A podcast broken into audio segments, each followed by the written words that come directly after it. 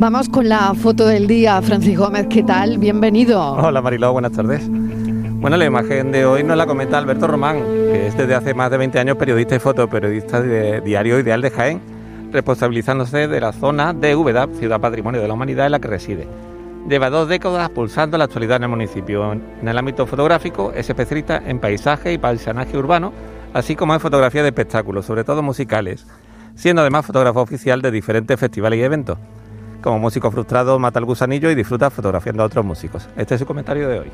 En la foto del día que he elegido para hoy, la ministra Irene Montero se defiende de los ataques que ayer recibió por parte de Vox en el Congreso. Aunque tuvo el respaldo de muchos compañeros, en la imagen aparece sola en su fila de escaño. Como bastante sola se ha quedado con su ley del solo sí es sí cuando se han visto algunas de sus consecuencias. Dos compañeras detrás de ella presencian la escena, no muy crispadas, mientras la ministra señala enérgicamente a quienes la han atacado.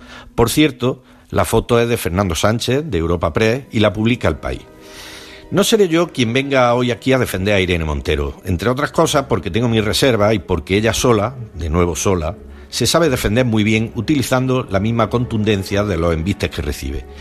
No necesita defensores, lo que necesita son apoyos, porque en cuestiones de igualdad, de agresiones y de violencia contra la mujer, solo nos puede salvar la unidad. Flaco favor hacen quienes aprovechan para armar gresca cuando se habla de temas ante los que el único camino es avanzar, corregir y seguir avanzando. Nunca retroceder. Porque estamos frente a un asunto que nos cuesta muy caro. Tan caro que además de contabilizarse en dinero en los presupuestos, también se contabiliza en dolor, en trauma, en vida. Por cierto, mañana, 25 de noviembre, es el Día Internacional de la Eliminación de la Violencia contra la Mujer, en el que habrá por todo el país cientos de actos de visibilización, ahora que está tan de moda esta palabrita. Esperemos que tanta visibilización no nos distraiga, impidiéndonos visibilizar el auténtico mensaje. Recuerden, unidad. Buenas tardes. No a los ataques personales, no a la descalificación, a los insultos, a la crispación. Sororidad podría ser la palabra de la semana. Fotoperiodistas que buscan su imagen del día.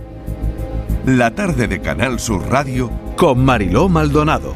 También en nuestra app y en canalsur.es.